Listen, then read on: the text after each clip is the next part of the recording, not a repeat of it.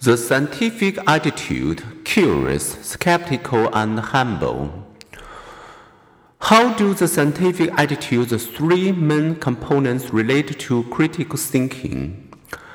Underlying all science is, first, a hard headed curiosity, a passion to explore and understand without misleading or being misled. Some questions are beyond science. Answering them in any way requires a leap of faith. With many other ideas, the proof is in the pudding. Let the facts speak for themselves.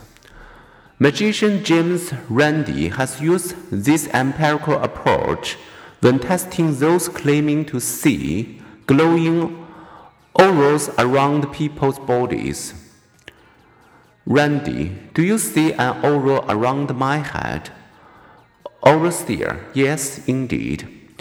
Can you still see the aura if I put this magazine in front of my face? Of course.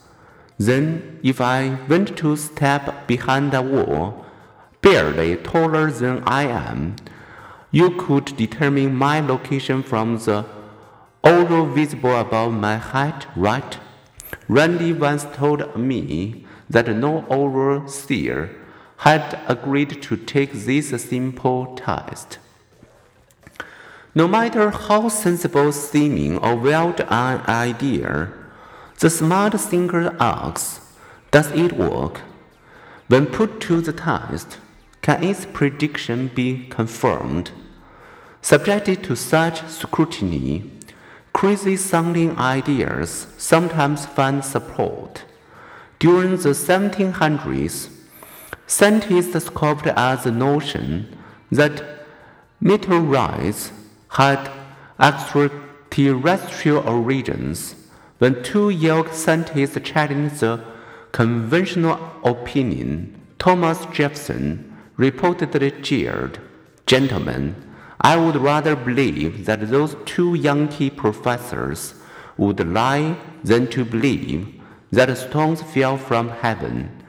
Sometimes scientific inquiry turns jeers into cheers. More often, science becomes society's garbage disposal, sending crazy sounding ideas to the waste heap, atop previous claims of perpetual motion machines, miracle cancer cures, and out of body travels into centuries past.